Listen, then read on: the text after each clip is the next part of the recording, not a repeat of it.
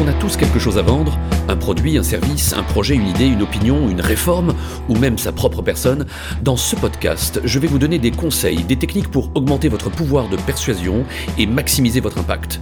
Mon objectif Vous permettre de vendre plus, plus vite ou plus souvent.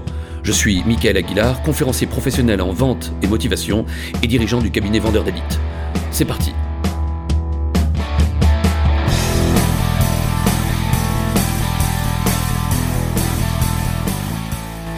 Parfois, dans un entretien de vente, les critiques, les objections et les attaques verbales que l'on reçoit du client sont réellement déstabilisantes. Des objections telles que à ce prix-là, c'est du vol, ou vous avez une mauvaise image, ou encore vous êtes trop petit, sont des objections qui peuvent faire mal. En réponse à une agression, le réflexe instinctif, réflexe inscrit dans notre patrimoine génétique, consiste le plus souvent à vouloir se défendre et donc à contre-attaquer par une réfutation en bonne et due forme.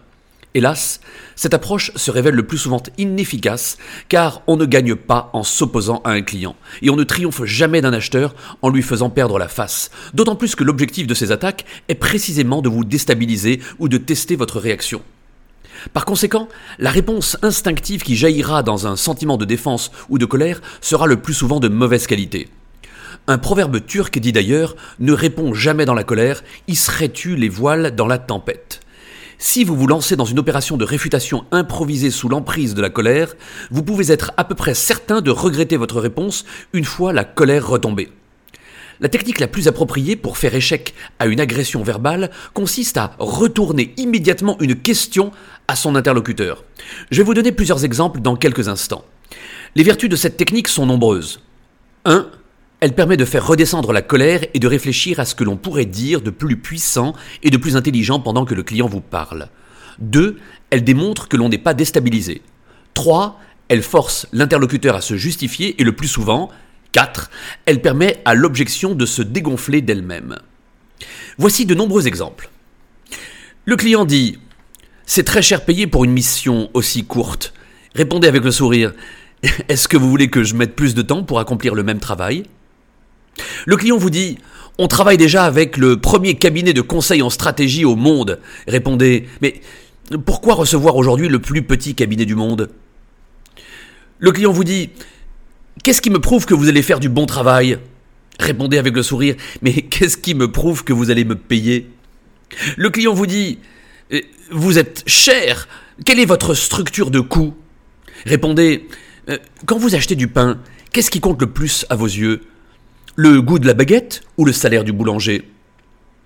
Il y a quelques années, j'ai été reçu par le directeur des achats d'un grand groupe industriel qui m'a accueilli très froidement par ces mots alors même que je venais d'entrer dans ses bureaux. Il me dit Asseyez-vous, ou plutôt non, prosternez-vous.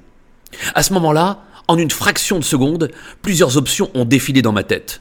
Je fais demi-tour, je l'insulte, je tape du poing. Par chance, une autre option s'est présentée au guichet des réponses possibles. Je lui ai répondu avec le sourire. Bravo. Belle technique de déstabilisation.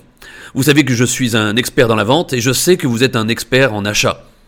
Est-ce que on utilise tous les deux nos techniques et on joue à l'acheteur et au vendeur? Ou bien est-ce qu'on tombe chacun notre masque et on essaie de construire une relation sincère et mutuellement profitable? À ma grande surprise, il m'a répondu Je plaisantais bien sûr, je choisis la deuxième option. Et nous avons poursuivi sur un mode plus urbain.